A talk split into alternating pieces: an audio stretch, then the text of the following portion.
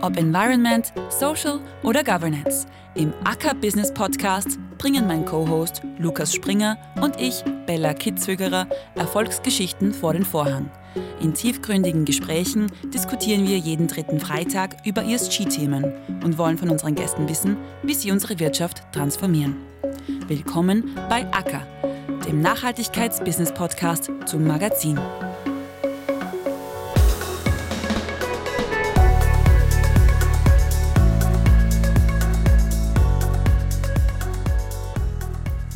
Herzlich willkommen bei unserem Acker Business Podcast. Heute mir zu Gast sind Christoph und Jörg Wagner, zwei Brüder, die gemeinsam die Agentur Coho gegründet haben. Christoph hat bereits 1999 sein erstes gastronomisches Projekt realisiert. Seither folgten 14 weitere, darunter beispielsweise die Wiener Gastroinstitution Freiraum auf der Maria-Hilfer-Straße. In allen Projekten war er für Innovation, Konzeption, Strategie und Umsetzung verantwortlich. Sein Bruder Jörg war jahrelang als CEO eines internationalen Fonds beschäftigt und ist mit seinem betriebswirtschaftlichen Background und seinen 20 Jahren Banking- und Finance-Erfahrung nun bereits seit einiger Zeit als selbstständiger Unternehmensberater tätig. Ihr gemeinsames Ziel bei ihrer Agentur Coho ist es, UnternehmerInnen bei der Optimierung von Potenzialen von ESG-Themen, Kreislaufwirtschaft und grünen Finanzierungsmodellen zu unterstützen und ihnen damit den Weg in eine unternehmerische, grünere Zukunft zu ebnen. Als ESG-Experten mit langjähriger Erfahrung im Hospitality-Segment helfen sie Hotels, Restaurants, Spas, Event- und Sportstätten. Also die perfekten Acker-Podcast-Gäste, um mit ihnen über Nachhaltigkeit in der Gastronomie zu sprechen. Schön, dass ihr beide heute bei mir im Acker-Podcast seid. Vielen Dank für die Einladung. Vielen Dank für die Einladung. Wir freuen uns sehr, dass wir hier sind. Wir sprechen heute darüber, wie nachhaltige Gastronomie ausschauen und was sich in der Zukunft ändern muss, ähm, um Österreich hier sattelfest zu machen. Deshalb gleich meine erste Frage. Was äh, zeichnet für euch den perfekten Gastgeber aus? Den perfekten Gastgeber? Mhm. das ist eine sehr gute Frage. Der perfekte Gastgeber ähm, ist nicht nur Gastgeber, sondern auch ein Entwickler von einer langfristig tragfähigen, verantwortungsbewussten Gastronomiepraxis. Also es geht äh, nicht nur darum, den Anspruch der Gäste mitzubedenken, sondern auch den Anspruch äh, der Mitarbeiter mitzudenken und natürlich auch seinen eigenen Anspruch mitzudenken. Es geht um Ökologisches, es geht um Ökonomisches und es geht auch um Soziales. Und wenn er diese Dinge vereint, dann ist er für mich der perfekte Gastgeber. Also eh schon in diese Richtung nachhaltige Gastronomie. Was bedeutet das? In euren Worten? In meinen Worten ähm, bedeutet Nachhaltigkeit in der Gastronomie sind drei Punkte. Es ist ähm, die Auswirkungen oder die Umweltauswirkungen zu minimieren, Ressourcen zu schonen und eben eine Praxis zu entwickeln, die tragfähig ist und die zukunftsfähig ist und die die Ansprüche von allen mitdenkt. Es geht, wie gesagt, um Soziales, es geht um äh, Ökologisches und Ökonomisches. Genau, also wir haben in Coho entwickelt aus dem ESG, also Environmental, Social and Governance Themen, noch ein kleines I hinten angehängt, also ein E, ja, weil wir glauben, dass, oder wir, wir wissen, dass wenn ein gutes äh, Unternehmen, das auf guten wirtschaftlichen Daten äh, basiert, ja, nur dann wirklich gut auch nachhaltig sein kann. Ja, und das denken wir mit Coho immer mit, weil wir aus der Praxis kommen, wir, wir wissen, wie es ihnen geht, äh, und daher können wir äh, das immer einfließen lassen. Also ein zweites E dann angehängt, nur dass ich das genau. richtig verstehe. Genau. Das dann steht für? Economy. Economy, okay. Also nachhaltige Zukunft von dem Gastronomiebetrieb. Genau, genau. Und wo ähm, setzt man da am allerbesten als erstes an? Wo ist so der Punkt, wo ihr zum Beispiel in eurer Praxis als erstes hinschaut? Was sticht euch so richtig ins Auge? Wir versuchen grundsätzlich ähm, drei Bereiche immer uns anzuschauen. Das eine ist der Betrieb selbst, also mit all seinen Auswirkungen, ähm, wie welche Geräte verwendet er, wie ist die Praxis innerhalb dieses Betriebs, ähm, wie schaut es aus mit Umgang von Lebensmitteln etc. Der zweite Bereich ist äh, der Bereich, der, wo es darum geht, welche Energien äh, werden bezogen. Sind das äh, erneuerbare Energien? Und der dritte Bereich ist der Bereich, der quasi außerhalb der Sphäre liegt, wo die Verantwortung einfach auch sehr groß ist von Gastronomen, nämlich wie schaut's aus dort, wo zum Beispiel die Lebensmittel angebaut werden. Ja? Also wie wird das angebaut, welche äh, Arbeitsbedingungen herrschen dort, äh, und all diese Bereiche auch mitzudenken. Also bereits, Christoph, schon bevor das, das Produkt dann tatsächlich im Betrieb ist, wie es zum Beispiel bei dir dann im Freiraum zum Beispiel wäre, ähm, dass man da sagt, okay, wer sind die Zulieferer und woher kriegt man die ganzen Rohstoffe, mit denen man im Endeffekt arbeitet? So ist es, genau. Also es, es gilt einfach, diese gesamte Wertschöpfungskette mitzudenken. Mhm. Und die beginnt eben, äh, wenn es um Speisen und Getränke geht, um, äh, um den Anbau und endet dort, äh, wo sie gefertigt wird. Ähm, und äh, wir sehen ja zum Beispiel gerade in, äh, im Bereich der Geräte einen, einen wahnsinnigen Aufholbedarf in der Gastronomie, wenn es darum geht, effizient und ressourcenschonend die Speisen dann auch zuzubereiten. Mhm. Ja. Was ist da zum Beispiel ein Beispiel? Ja, Beispiel Kaffee, weil wir gerade hier sitzen und einen guten Kaffee trinken ähm, geht es darum, sich anzuschauen, wenn man zum Beispiel sich diesen Footprint ansieht äh, zum Thema Kaffee, da gibt es jetzt noch nicht ganz genaue Daten, aber es lässt sich, äh, glaube ich, schon sehr gut erahnen. Dann liegt ein Großteil der Auswirkungen zu einem Teil natürlich in Anbau mhm. ja, und wie es, da, wie es vor Ort äh, gehandhabt wird von den Praktiken dort, Düngen, äh, Wasserverbrauch etc. Und der andere große Bereich liegt eigentlich bei uns in unseren Gastronomien, nämlich bei den Kaffeemaschinen und bei der Effizienz der Kaffeemaschinen und der Energiebedarf der, äh, der, der, der Kaffeemaschinen. Also ungefähr kann man davon ausgehen, dass 30 Prozent des Footprints im Anbaugebiet liegt, aber 30 Prozent liegen zum Beispiel, liegt zum Beispiel bei uns in der Gastronomie. Währenddessen zum Beispiel Bereiche wie, wie Transport etc. einen relativ gesehen geringen äh, Anteil daran hat. Und deswegen muss man diese Kette immer gesamt betrachten, um auch tatsächlich die Auswirkungen der einzelnen Produkte auch erkennen zu können und dahingehend dann auch Maßnahmen ergreifen zu können. Was wäre dann zum Beispiel ähm, für, äh, für, einen klassischen, für klassisches Kaffee, das natürlich von der Kaffeemaschine, was meistens ein Siebträger ist, äh, lebt? Ähm, was wäre da Alternative oder was wäre da ein Lösungsvorschlag, dass man, dass man da in dem Sinne nachhaltiger wird? Wie immer geht es darum, ein maßgeschneidertes äh, Gerät zu finden. Ähm, es ist nicht notwendig, eine dreigruppige Kaffeemaschine zu haben, wenn ich zum Beispiel 50 Kaffees am Tag mache. Mhm. Ähm, es gilt aber trotzdem auch immer zu bedenken, dass bestehende Kaffeemaschinen ähm, wahrscheinlich besser zu servicieren wären und vielleicht auch dadurch effizienter wären und besser sind zu reparieren, als eine neue zu kaufen. Mhm. Allerdings ist es immer wichtig, dass die Awareness beim Gastronomen da ist, wenn er eine ersetzen muss, dass er eine ersetzt, die äh, effizient ist und maßgeschneidert ist für seinen Bedarf. Aber Energieeinsparungen kann ich sehr wohl erzielen, weil ich, wenn ich zum Beispiel übers Wochenende, wenn ich zu habe, die, die Maschine abdrehe und nicht auf Standby halte, zum mhm. Beispiel. Mhm. Ja, das ist eine ganz einfache äh, Konsequenz. Ähm, genauso ist, ist natürlich der, der, der Wasserbedarf. Ja, wenn ich Maschinen habe, die äh, alte Hebelmaschinen, die permanent das Wasser brauchen, um den Druck aufzubauen, ja, brauche ich ein Vielfaches an Wasser, äh, die mir jetzt eine herkömmliche Siebträgermaschine äh, zum Beispiel produziert. Also ist jetzt dann auch die Berater, wenn es genau um solche Fragen geht, wenn ich zum Beispiel mit einem Konzept kommen würde und sage, okay, ich rechne mit, dass Kaffee zum Beispiel jetzt nicht mein Hauptgeschäft ist, sondern ich verkaufe zum Beispiel Brownies, jetzt beispielsweise, ähm, dann könnt ihr fragen, okay, wie schätzt ihr das circa ein? Was wäre für meine, für meine Lage bei dem und dem Standort, in dem und dem Haus, wo ich auch bin, die, die perfekte Maschine. Wird das richtig? Das ist ein Teil unserer ja. Leistung, genau. Cool. Und ähm, Christoph, du hast jetzt ganz viele Themen angesprochen, auf die man eben denken muss. Und ich denke mir, ich bin jetzt keine Gastronomin, bin aber in einem Gastrobetrieb groß geworden und da war das überhaupt kein Thema, gar nicht. Aber ähm, ich denke mir, du, du man ist ja irrsinnig überfordert, wenn man das zum ersten Mal hört und sie denkt, okay, wo fange ich da am besten an? Was ist eurer Meinung äh, ein, so ein Teilbereich, das jetzt nicht einmal erste Priorität hat? Wo, wo, wo kann man jetzt sagen, okay, das ist jetzt nicht so wichtig, das kann ich auch im Nachhinein nur gestalten und ich fokussiere mich jetzt mal auf die richtig brennenden Dinge? Das ist eine der zentralen Fragen. Ja, weil ich glaube nicht daran, dass wir von heute auf morgen perfekt sind. Ich glaube nur daran, dass wir heute einen Schritt machen können und morgen den nächsten. Und da gilt es einfach abzuwägen, welche sind möglich und welche sind die dringendsten.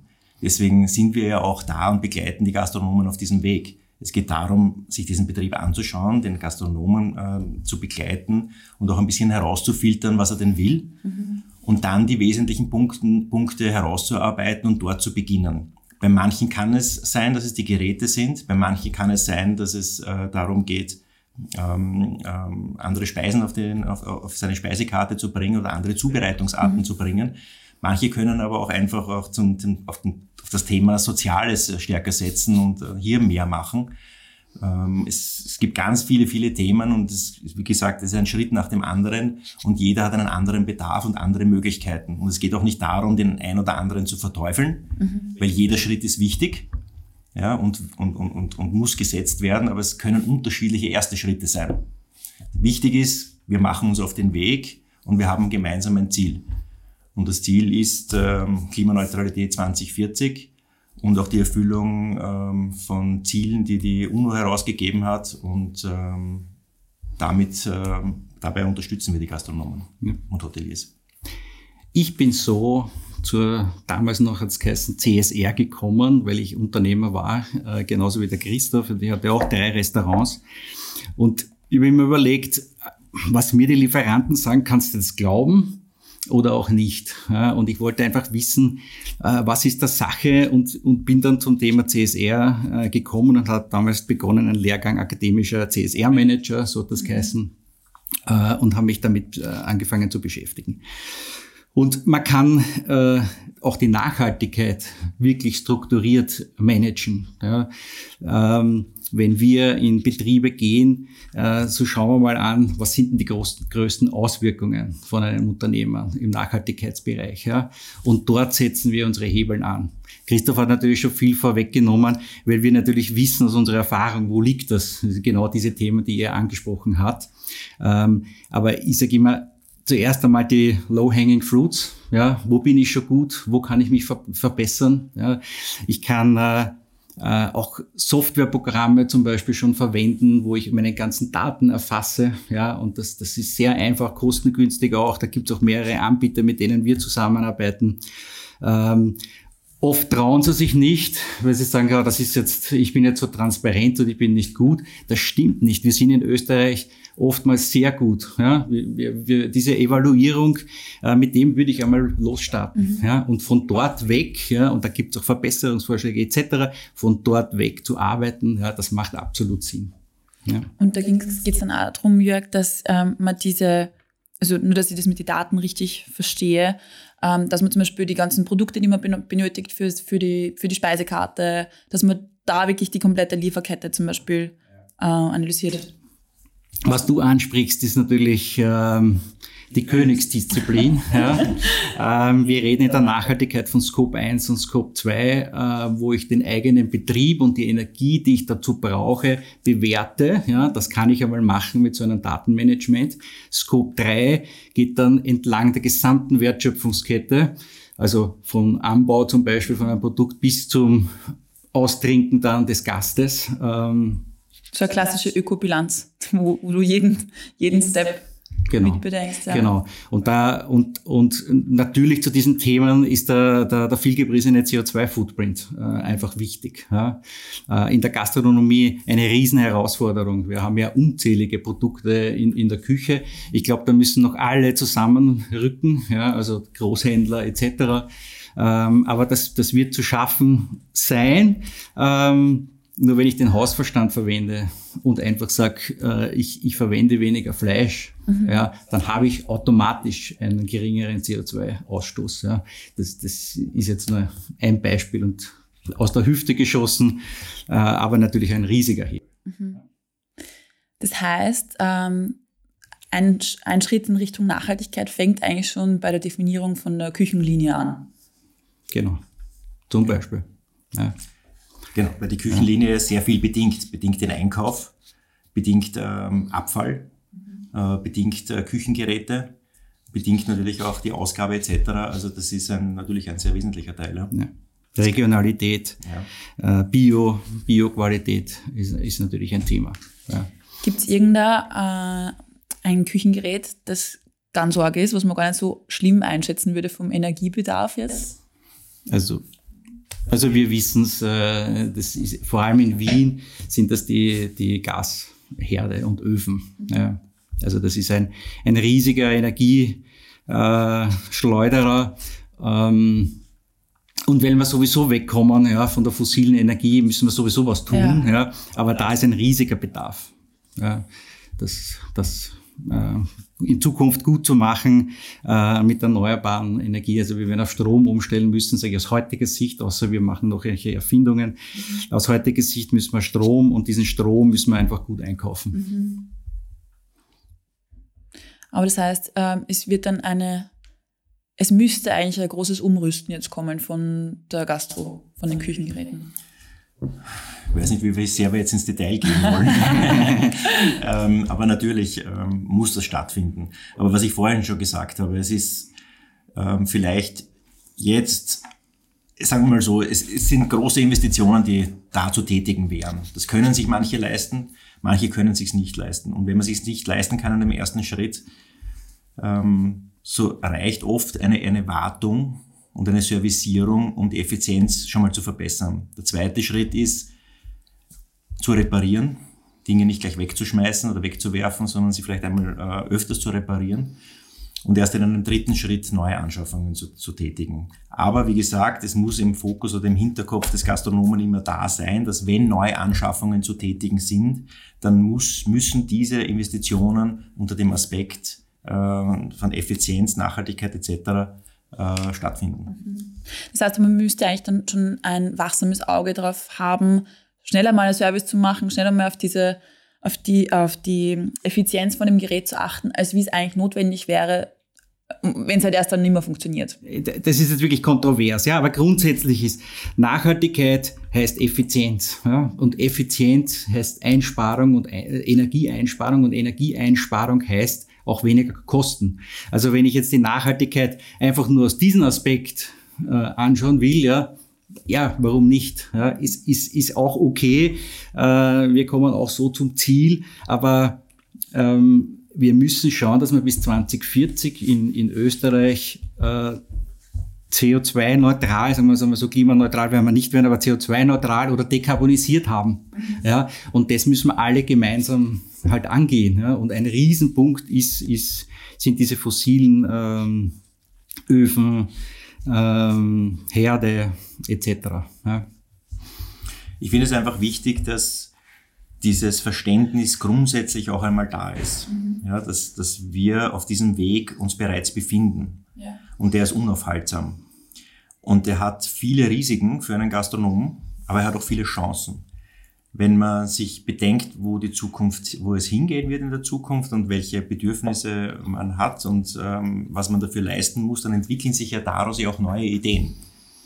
Ja, und ich komme ja aus der Innovation ähm, und das ist ein wesentlicher Punkt, den wir versuchen auch immer mit dem Gastronomen zu besprechen, nämlich zu motivieren, darüber nachzudenken, wie man diese Transformation auch mitnutzen kann für sein eigenes Geschäftsmodell. Und da gibt's ganz, ganz viele spannende äh, Ergebnisse daraus. Und es könnte auch eines sein, zum Beispiel, dass man sagt, okay, ich möchte eigentlich gar keinen Gasherd mehr haben und habe andere Formen der, der, der Küchengeräte und koche oder dünste oder wie auch immer. Ja. Und dadurch, dadurch ergeben sich einfach neue Konzepte. Eine Bowl zum Beispiel braucht fast keinen Gasherd. Mhm. Und das sind so Dinge, die finde ich persönlich sehr, sehr spannend. Die entwickeln sich dann gemeinsam mit dem Gastronomen, aber dafür muss man erst einmal diese Idee in seinem Hirn pflanzen. Ja. ja. Und ähm, wie gesagt, ich kenne keine Branche, die in Wahrheit so flexibel ist und ähm, so innovativ auch ist wie, in der, wie die Gastronomie. Sie brauchen nur oft einen Anstoß von außen. Mhm. Ja, und die, die kommen jetzt nach und nach. Und die sind auch sichtbar. Mhm. Kunden fragen mehr nach, äh, Mitarbeiter fragen nach, welche Strategien sie fahren, ähm, weil sie nicht mehr in äh, herkömmlichen Betrieben arbeiten möchten. Ja, wir haben Ziele, die wir vorgegeben haben, wir haben Verordnungen von der EU etc. Also es gibt Rahmenbedingungen rechtlicher wie faktischer Natur, die uns schon zeigen, wo die Reise hingeht. Ja, und wir sind, also wenn sich jemand heute auf den Weg macht, dann ist jetzt vielleicht kein Early, ähm, kein, kein, kein äh, Early Mover, aber er ist einer derjenigen, die das noch mit vermarkten können. Und das finde ich einfach auch genauso wichtig. Ich habe heute in der Früh äh, im Standard gelesen, dass es äh, wieder mal ein Gastronomiesterben äh, gibt. Äh, in Coho haben wir das Thema äh, auch drinnen, dass wir einfach versuchen, das jetzt nicht in dieses äh, Negative und in diese negative Spirale da jetzt noch weiter, äh, weiter vorzudringen, sondern wir wollen allen im Horeca-Bereich, ja, also genau, Hotels sind ja nicht nur Restaurants, Kaffeehäuser etc., Kantinen, ähm, wir wollen Ihnen mitgeben, dass das mit einem gut geführten, nachhaltig geführten, effizient geführten, ja, optimierten in, von den Abläufen her, ja, äh, im MS, also im sozialen Bereich, ein gutes Klima, ja, dass das ein Twist ist für diese Branche auch. Ja. Und wenn wir ähm, äh, junge Menschen äh, sehen und interviewen und warum nimmst du, wo nimmst du den Job, wo, wo willst du arbeiten, dann hören wir immer, ja, das muss für mich passen. Ja. Ich, ich das, wie gehe ich mit den Kunden um, äh, werde ich ordentlich bezahlt, werde ich fair bezahlt, ja, wie, wie gehe ich es an? Ja? Und das muss man einmal proaktiv auch aufgreifen. Ja? Und dann kann ich diesen Twist äh, auch wieder schaffen. Ja? Und für die Gastronomen, wir wissen, äh, wie viel äh, kämpfen, ja, aber auch die brauchen einmal so eine äh, ein, einfach einmal ein Umdenken und, und auch wieder ein Ziel, ein Ziel vor Augen, äh, dass ich dort mit einem Antrieb, äh, den richtigen Antrieb äh, losstarte. Ja, davon sind wir überzeugt. Das heißt, äh, wenn ich mal so direkt fragen darf, wie nimmt ihr dann an, an, an Gastronomen die Angst vor dieser Entwicklung? Also ich glaube, Unwissenheit macht Angst. Deswegen ist einer der ersten Schritte, immer Wissen zu vermitteln.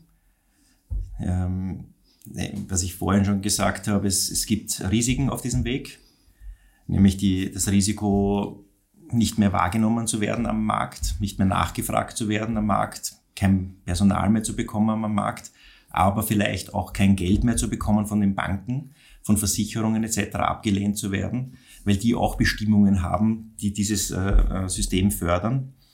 Ähm, auf der anderen Seite sind es Chancen. Ja, und die Chancen sind auf der einen Seite, so wie der Jörg schon gesagt hat, ähm, effizient oder effizienter zu sein und damit Kosten zu sparen, aber auch neue Modelle daraus zu entwickeln.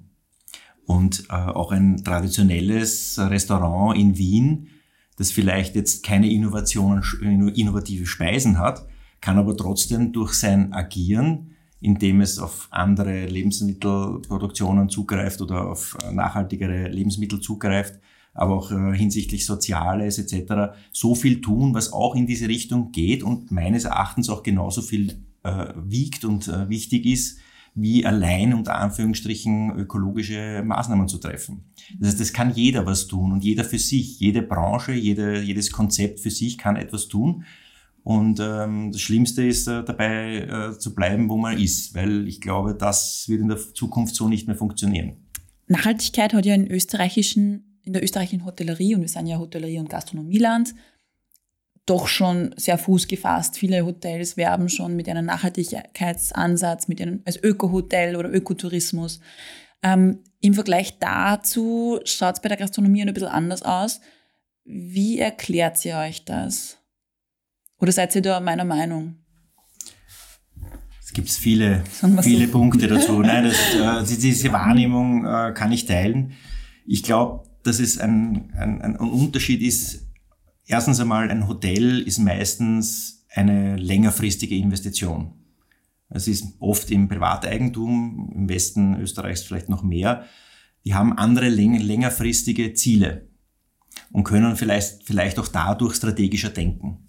Währenddessen oft Gastronomie, vor allem hier in Wien, kurzfristige Mietverträge etc. hat und vielleicht dieser langfristige Gedanke nicht da ist.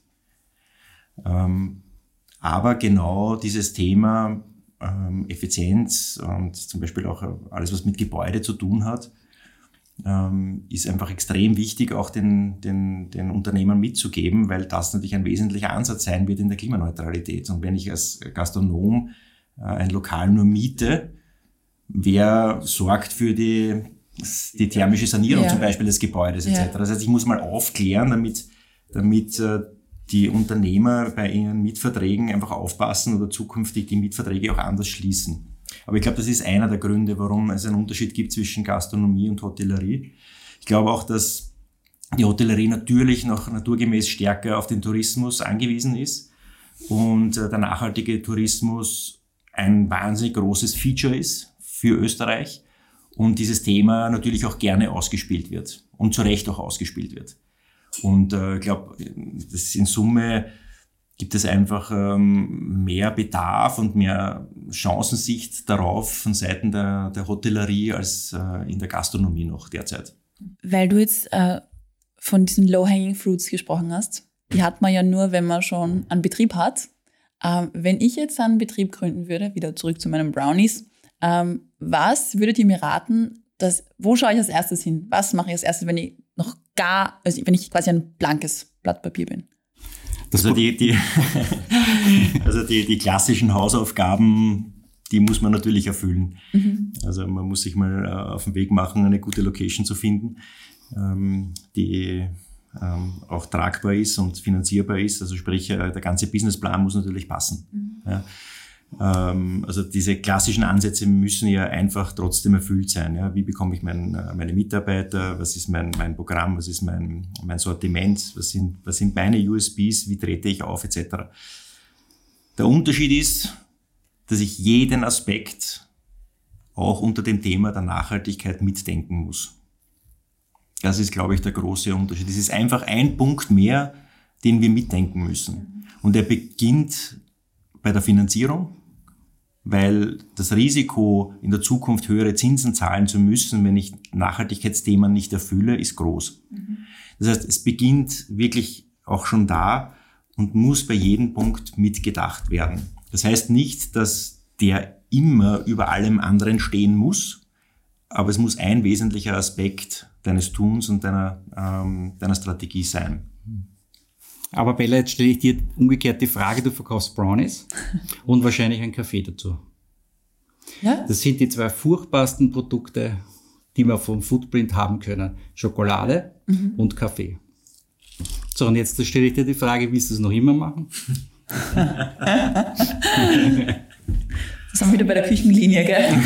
Was anderes. Nein, wir sind im Dilemma. Ja? ja. Wir sind oftmals im Dilemma. Ja? Und mhm. wenn ich das machen will, dieses Konzept, ja, und nach allem abwägen noch immer sage, ich möchte das machen, dann muss ich dann dementsprechend agieren. Das sind meine größten Auswirkungen, ja, dass ich den Kaffee herbekomme, dass ich äh, die Schokolade herbekomme, dass dort in, in, bei den Farmen in, in Südamerika meistens, aber, aber Kaffee kommt ja aus der ganzen Welt, äh, dass das ordentliche Arbeitsbedingungen sind, dass man keine Kinderarbeit etc. hat. Das heißt, was wirst du, du wirst schauen, dass du vom Kaffeehaus, äh, vom Kaffee einfach Zertifizierungen äh, holst. Ja, als, als, als kleiner Coffeeshop hast du ja nicht die Möglichkeit, dass jetzt zum Farmer nach Südamerika. Das heißt, du kannst das nur über, über Zertifizierungen spielen. Ja? Bioqualität, ja, gibt diverse äh, Siegel, äh, die man da äh, verwenden kann und so kannst du das, so kannst du das angehen.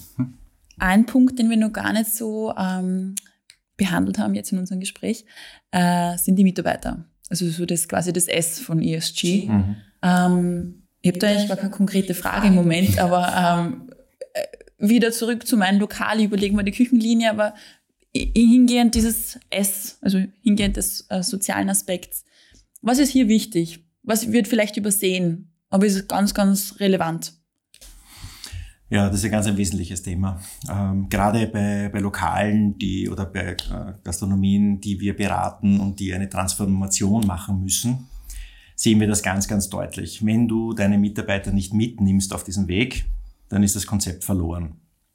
Ähm, es ist eine sehr heterogene Gemeinschaft, ja, so ein Lokal aus unterschiedlichsten Ländern, unterschiedlichste Religionen, Ansprüche, Bildungsstandards etc.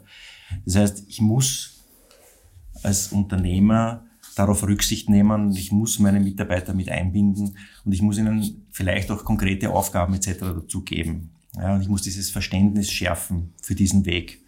Dazu zählt unter anderem auch, dass ich meinen Anspruch auch formuliere mhm. und auch kommuniziere. Und das ist ganz, ganz wesentlich. Ja, das muss in irgendeiner Form verankert sein im Unternehmensleitbild oder wie auch immer. Oder der Gastronom erzählt es jedem einfach, weil das einfach auch der typische Weg ist. Ja, ich, das ist mein Weg und ich erzähle es und ich erzähle es auch jedem Mitarbeiter. Ja. Es wird dann schwieriger, wenn man zwei, drei Lokale hat. Deswegen muss man es dann oft auch in, in schriftlicher Form bringen. Aber das ist einfach wesentlich. Ja. Ich muss dazu stehen, ich muss es kommunizieren und ich muss es auch meinen Mitarbeitern kommunizieren. Und, und du musst das leben. Und sonst, du musst es tatsächlich auch leben. Wobei. Sonst verlierst du dann Glaubwürdigkeit. Ja, das ist richtig, ja. Ähm, trotzdem plädiere ich immer dafür, das, was wir eh schon vorher auch gesagt haben, wenn man jemanden erklärt, dass man auf, sich auf dem Weg macht, dann heißt das automatisch, dass man nicht perfekt ist. Mhm. Und es kann immer noch sein, dass der Unternehmer auf der einen Seite Effizienz predigt und ähm, Abfallvermeidung predigt, aber mit dem Pickup um die Ecke biegt. Das führt verständlicherweise für Irritation. Ja?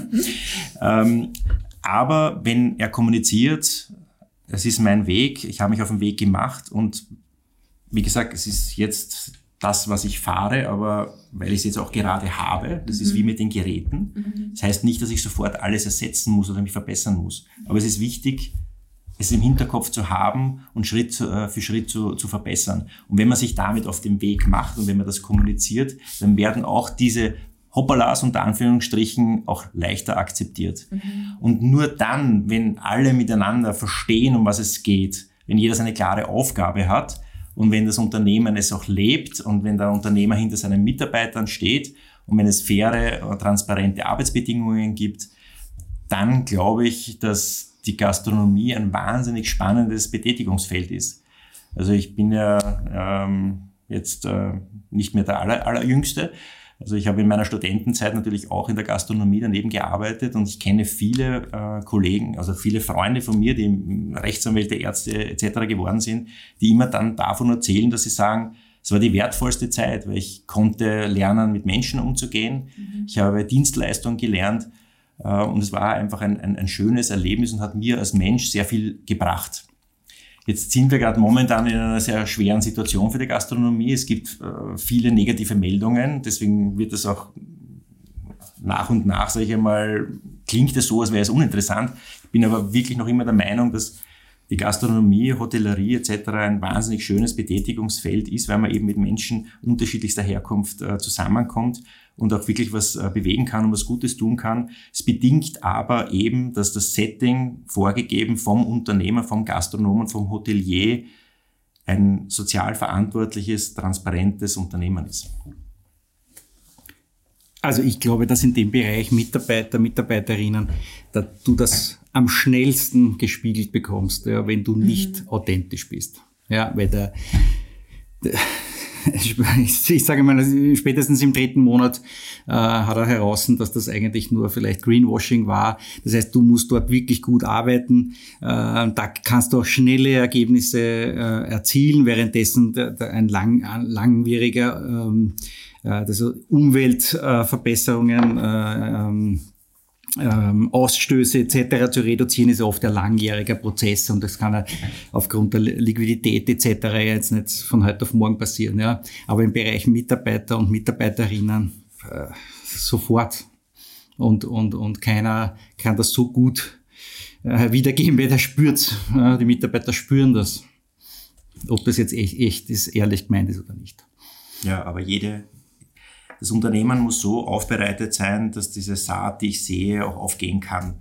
Weil wenn ich als Unternehmer einzelne Aktionen starte, die treffen oft auf Unverständnis und dadurch funktionieren sie auch nicht. Das heißt, der Anfang muss immer sein, sich etwas zu überlegen, sich hinzusetzen, was will ich, wo will ich hin, ähm, das zu kommunizieren und danach gehend auch einen Schritt nach den anderen zu setzen. Das zeigt nämlich dann auch, dass man was tut dafür und das verstehen die Mitarbeiter auch und ziehen vor allem dann auch mit. Wie ergänzt ihr euch beide, ihr seid ja zwei Brüder, ähm, in eurem Tun bei Koho? Ich bin der Strenge. Nein, aber äh, wir bewegen uns in einem, in, in einem Feld, ähm, äh, wo man, also in den letzten drei Jahren hat es 180 äh, Verordnungen, Regulierungen, Gesetze gegeben von seitens der EU, die teilweise auch äh, nicht, aber manche auch ähm, in, in, in, in die österreichische Gesetzgebung übernommen werden äh, mussten. Das sind 180 äh, Gesetzgebungen und wir müssen, äh, wir müssen die Betriebe äh, äh, dazu fit machen, dass sie, dass sie das alles äh, berücksichtigen können. Und da gibt's natürlich auch viele Themen, die jetzt nur große betreffen, aber das wird immer weiter hinunter skaliert, so dass jetzt äh, auch demnächst äh, größere KMUs ähm, äh, drankommen und, und eine Berichtspflicht haben. Ja. Und wir sehen das jetzt auch noch einmal ein paar Kaskadenstufen weiter unten. Ähm, wenn jetzt zum Beispiel Buchungsplattformen ja, von den Hotels und Restaurants wissen wollen, wie sie die, mit, mit dem Thema Nachhaltigkeit umgehen. Ja. Was können sie liefern, was können sie nicht liefern an Daten? Ja. Wie gehen sie damit um? Und jetzt haben wir uns, äh, oder, oder im letzten Jahr haben wir uns angeschaut, äh, da war noch der, der Plastikstrohhalm, ja oder nein, ein Kriterium, aber in Zukunft wird es nur mehr Zahlen geben. Ja? Sogenannte mhm. Äh, Key Performance Indizes, ja, also KPIs, die sind zu berichten, ja, damit kann der Nächste oben der das abfragt, wiederum berichten und, und in seinen Nachhaltigkeitsbericht etc. Äh, reinnehmen. Und das sind schon, also das Lieferkettengesetz, also wir haben jetzt noch nicht das Gesetz, aber das wird äh, nämlich am bald kommen. Kreislaufwirtschaft ist ein, ein, ein wahnsinniges Thema, das wahrscheinlich Hotellerie und, und Gastronomie auch stark betreffen wird. Ja. Schauen, dass ich keine Produkte eigentlich in den Abfall äh, bekomme, auch nicht ins Recycling, sondern gleich einmal alles im Betrieb lassen. Das, ist, das kann natürlich jetzt kein, äh, Speise und kein Getränk äh, betreffen, ja. aber in der, in der Hotellerie, ähm, ich sage nur als Beispiel Matratzen. Ne? Also es werden gefühlt Millionen Matratzen ja, äh, in, in Europa äh, jedes Jahr weggeschmissen. Ja? Und, und das ist ja, kenne ich auch, die, die, machen das, schauen, dass das zum Beispiel sortenrein ist, dass sich dann, wenn es wirklich einmal weggehaut wird, äh, sauber auseinandergenommen wird und wiederverwertet, ja. Aber die werden gereinigt, ja, äh, desinfiziert etc. und werden wieder weiter vermietet. Mhm. Ja, und das ist ein Riesenthema in der, in der Hotellerie zum Beispiel. Ja. Und da, da tut sich äh, ganz schön was. Ähm, daher bin ich sozusagen der, der, der, der Strenge und der Christoph äh, sagt dann oft, ähm, ja, aber wir müssen ja weitermachen können und wir müssen ja arbeiten, sage ich eh. aber ich, ich weiß, ich berücksichtige auch, es ist überhaupt kein Thema, äh, aber, aber das ist auch das, warum wir zusammenarbeiten ja, und immer alle Bereiche eben gut abdecken können, ja, so dass der wirklich arbeiten kann, aber trotzdem in dem rechtlichen Rahmen. Mhm. Also nur zum, zum bisschen einordnen als Beispiel. Es gibt äh, die ersten, äh, vor allem deutschen großen Unternehmen, die in ihrer Strategie oder in ihren ähm, Nachhaltigkeitsansätzen ähm, vorgeben, dass ihre Mitarbeiter nur mehr in Hotels mit Nachhaltigkeitsberichten ähm, äh, nächtigen dürfen. Mhm. Und es wird weitergehen, dass es in der Gastronomie genauso sein wird. Ja. Mit Caterings, ähm, ja, Buchungsplattformen zum Beispiel. Ähm, Reisebüros werden oft dann nur mehr mit Hotels äh, kooperieren wollen, die Nachhaltigkeitsberichte etc. Äh, liefern. Das heißt, ähm, diese Nachhaltigkeitsberichte sind in, für große Unternehmen schon komplett konkretisiert. Das sind sehr aufwendige äh, Berichte, die da zu erstellen sind. Die werden jetzt nach und nach dann auch geschärft für die kleineren Betriebe. Und ähm, das ist das, wo wir jetzt äh, auch den Betrieben dabei helfen, solche Dokumente mal aufzusetzen, damit diese dann auch weitergegeben werden können an Kunden, an Lieferanten, wenn sie sich dann fragen. Weil, und das dürfen wir nicht vergessen, Gastronomie ist, wenn es, bei, wenn es um B2B geht, immer ein Teil einer Lieferkette. Ja, also Gastronomie wird als Lieferkette, als ein Teil der Lieferkette gesehen und damit müssen sie diesen Ansprüchen auch genügen. Mhm. Sonst werden wir in der Zukunft mit gerade diesen großen Unternehmen kein Geschäft mehr machen. Ja. Und das ist nicht abstrakt. Ja. Die ÖBB hat in ihren Policies äh, äh, drinnen die Fragen ab, wie hoch der Footprint ist für das Hotelzimmer, wenn sie ihre Mitarbeiter unterbringt. Mhm. Ja. Also das ist schon da und Tatsache. Da geht es jetzt noch im ersten Schritt noch nicht darum, dass diese Werte besonders gut sein müssen. Ja, aber, das, äh, ja, aber diese Daten müssen da sein. Ja. ja. Und dieses äh, Datenmanagement ist eben ein, ein großer, großer Teil auch unseres Tuns, äh, das zusammenzustellen. Ich sehe das jetzt, also wir machen ja ist jetzt, glaube ich, unsere fünfte oder sechste ähm, Episode, die rauskommt. Und bei den vorigen Gesprächen war immer diese Datenlage äh, essentiell. Und wir müssen ja irgendwann an, irgendwo anfangen. Und wenn du überhaupt keine Daten hast, dann ist es besser, dass du mal schlechte Daten. Aber es ist validiert, es, ist, es gibt was und du kannst besser, besser werden. Und ich glaube, nur so ist es eben machbar. Aber es gibt ja keine schlechten Daten. Die, die, die Ist-Zahlen, ja. ja. und die, die, sind, äh, die sind auch in Ordnung. Äh, und das habe ich eingangs erzählt. die meisten im Heureka-Bereich brauchen keine Angst zu haben, mhm. ja, weil, weil die schauen eh alle drauf, dass sie effizient sind. Ja, also die, die, die, die, das, ist, das ist ihr, ihr Geschäft. Ja. Ich sag, trotzdem gibt's natürlich ähm, Einsparungen, Verbesserungen, ja, strategisches äh, Managen etc. Ähm, aber die meisten brauchen keine Angst haben, ja, äh, einmal so eine Software auszuprobieren, ähm, äh, das einzulocken. Ja. Es ist eine Evaluierung. Es wird natürlich dann von Jahr zu Jahr äh, steigen dann die Ansprüche, ne? natürlich, mhm. weil du, du solltest dich ja verbessern. Dazu kommen noch die vielen neuen äh, KPIs äh, von der EU dazu. Ähm, also das wird natürlich immer anspruchsvoller, ja? aber irgendwann musst du beginnen. Ja? Und ich, ich, ich glaube, wenn du das nicht magst, ja, schießt du dich über kurz oder lang aus dem Markt. Ja. Abschließend hätte ich noch eine Frage an euch beide. Ähm, Christoph, vielleicht fangen wir bei dir an. Ähm, wie siehst du die Zukunft der Gastronomie? sehr vielfältig, sehr positiv ähm, und sehr freudvoll, hoffentlich. Ähm, es wird sich einiges ändern. Ich glaube, dass es äh, strukturell ein paar Themen gibt, vor allem für mittelständische Restaurants, ähm, die es einfach auch zu lösen gibt. Aber ich sehe von mir eine, eine sehr bunte Welt und eine sehr nachhaltige und eine inspirierende Welt. Und ich glaube auch, dass gerade die Gastronomie und gerade in Österreich und gerade in Wien eine Vorreiterrolle einnehmen kann, soll und muss. Und äh, wir arbeiten auch daran, mit, äh, mit, äh, mit der öffentlichen Hand ein paar Projekte zu entwickeln und zu, ähm, zu lancieren.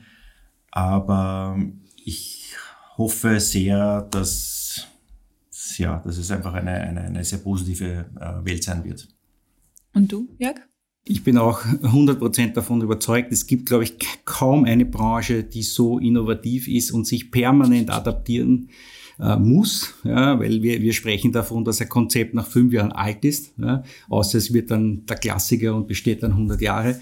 Äh, ich glaube, dass die Menschen, äh, die dahinter stehen, auch so gestrickt sind. Ja, keiner sagt, ich, ich mache das jetzt für die Ewigkeit, sondern nein, wir wollen uns verbessern, wir tun's und wir werden auch die Nachhaltigkeit ähm, etablieren. Das ist überhaupt kein Thema. Äh, ich glaube, es fehlt nach wie vor ein bisschen Awareness. Es ist die Information. Da arbeiten wir auch dran. Aber dann äh, sehe ich nur positiv äh, in die Zukunft. Essen und Trinken brauchen die Leute immer. und äh, soziales Miteinander. Genau. Und auch das, äh, dafür steht auch, auch, die Gastronomie. Ja, super. Danke für diesen schönen Abschluss. Ähm, ein letzter Punkt noch. Wo finden euch unsere Zuhörerinnen? Äh, unsere Webseite ist äh, coho.co.at, also coho mit Cäsar geschrieben. Und wenn jemand Fragen hat, bitte gerne auch direkt an mich ähm, per E-Mail ähm, cw wie Christoph Wagner at coho.co.at. Super, dann vielen lieben Dank und danke für das schöne Gespräch. Vielen Dank für die Einladung. Mir Hat Spaß gemacht. Dankeschön. Ja, Dankeschön. Das ganze Gespräch gibt es zum Nachlesen auf now.acker.world. Wenn euch diese Episode gefallen hat, freuen wir uns natürlich, wenn ihr uns abonniert und uns auf LinkedIn und Instagram folgt. Alle Links dazu auf acker.world. Vielen Dank und bis zum nächsten Mal.